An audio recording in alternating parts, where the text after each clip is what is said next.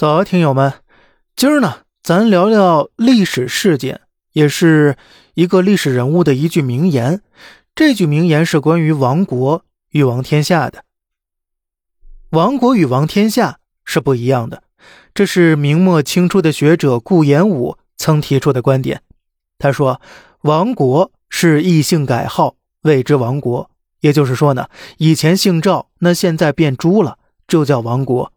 而王天下则是仁义充色，率兽食人，谓之为王天下。”然后呢，顾炎武又说了：“保国者，其君其臣，肉食者谋之；保天下，匹夫之见，与有则焉而已。”后面两句呢，后来又衍生出我们熟悉的那八个字，叫做“天下兴亡，匹夫有责”。可是不知什么时候开始，这句话又变成了另外一句，叫做“国家兴亡，匹夫有责”。可是这个演变呢，其意思与顾炎武当年的本意已是大相径庭了。在他看来，亡国的“国”指的是明朝的朱家天下，而天下则不同了。天下指的是这块土地上的文化，以及在这种文化下繁衍出的人们，所以天下指的是华夏的文明，是华夏的道统。在顾炎武看来，保天下是全体国民的责任，而保国则是肉食者谋之。换句话说呢，天下涉及的是道统，而国涉及的是法统。道统。是铁打的营盘，而法统不过是流水的兵罢了。自古以来，道统的守卫者就是我们常说的士大夫，也就是我们现在的知识分子。在中国历史中，很长的一段时间里，都是天子与士大夫共治天下，因为大部分情况下，士大夫代表的是民意。这种文化传承直到宋朝时达到巅峰。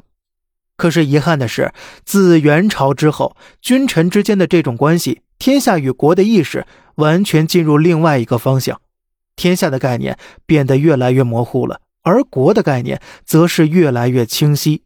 国的意志就成了天下意志。很多人都知道明成元制，也就是明朝承袭了元朝的各种制度。明朝的开国皇帝朱元璋虽然打着恢复大宋、汉家天下的旗号，但是其心中对宋朝没有丝毫认识。相反的，他倒是从元统治者那里学到了如何残酷的对待读书人，如何践踏尊严。当天下已经变成朱姓一家的江山时，这些士大夫们自然也就不会再以天下为己任了。于是才会出现在崇祯皇帝自缢于煤山之后那可笑与可悲的一幕。公元一六四四年四月二十五日，李自成率军进入北京。他刚进城时，并不知道崇祯的下落。所以悬赏万两黄金寻找崇祯的去处。三天之后，有人发现崇祯早已自缢于眉山了。李自成对崇祯还算仁义，并未采取鞭尸那种过激手段。他命人找了一副棺材，将崇祯皇帝和已经在宫中自杀的周皇后的尸首放在东华门的一个草棚之内，而且下令给当时那些明朝官员，告诉他们允许他们去祭奠他们的雇主。结果，来崇祯明堂祭拜的官员只有寥寥数十人。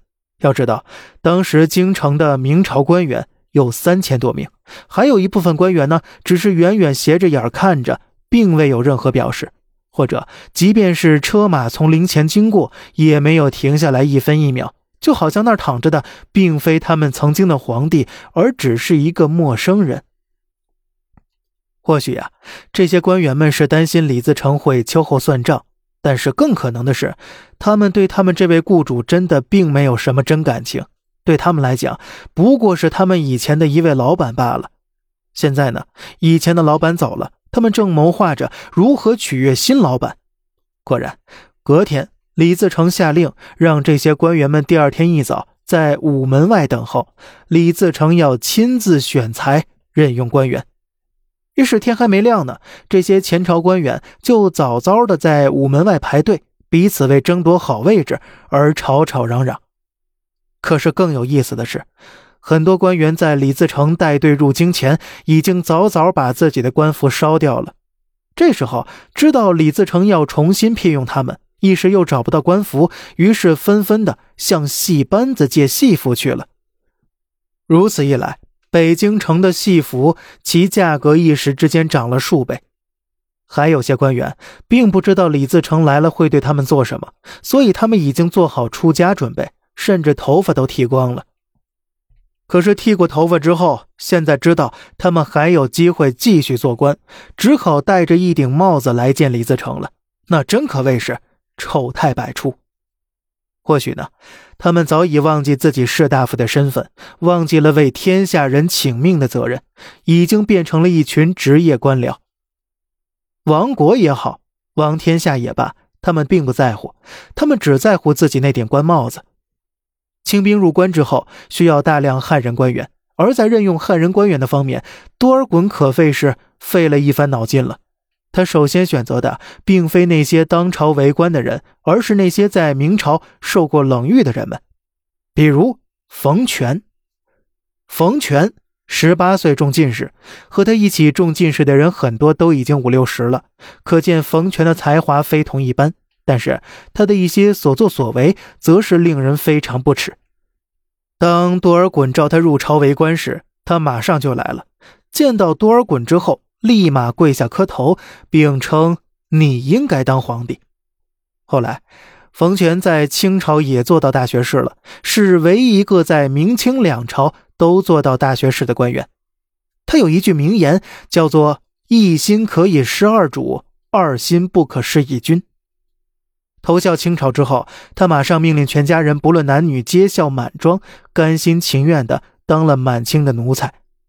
所以，不管这些知识分子的学识多么渊博，地位多么高贵，一旦到了关键时刻，他们的眼睛或许都会往上看。他们都希望得到上级的首肯，上级决定做什么，再做什么。而这件事情是否紧急，该不该做，那就没那么重要了。关键的是上级指示，而上级看着上级，上级又看上级，最后全体目光都盯在了皇帝一人身上。如果这个皇帝做了错的决定，那就是满盘皆输了。